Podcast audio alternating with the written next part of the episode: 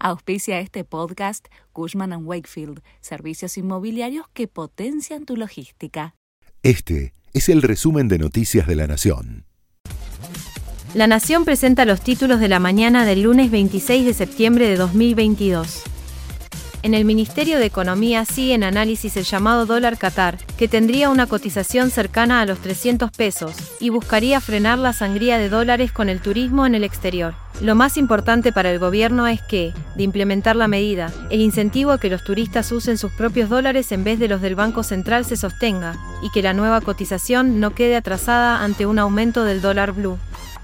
Triunfó en Italia la alianza de derecha nacionalista y soberanista de Giorgia Meloni. Según las primeras proyecciones, Hermanos de Italia se convirtió en el partido más votado del país, con más del 42% de los votos, superando con creces a sus dos aliados.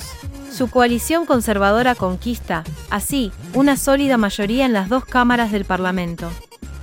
Los tres fabricantes de neumáticos del país suspendieron sus operaciones. Bridgestone, Pirelli y Fate paralizaron sus plantas y peligra la provisión a las automotrices. El futuro de la producción local dependerá de lo que suceda este lunes a las 11 en una audiencia en el Ministerio de Trabajo con Sudna, el Sindicato Único de Trabajadores del Neumático. En un ensayo de defensa planetaria, la sonda DART de la NASA se inmolará hoy contra el asteroide Dimorfo para desviarlo de su órbita, un hecho inédito. Será a 11 millones de kilómetros de la Tierra, y es un ensayo para crear un sistema de defensa que evite la colisión de otros asteroides contra la Tierra. En este caso, no hay peligro de que esto suceda.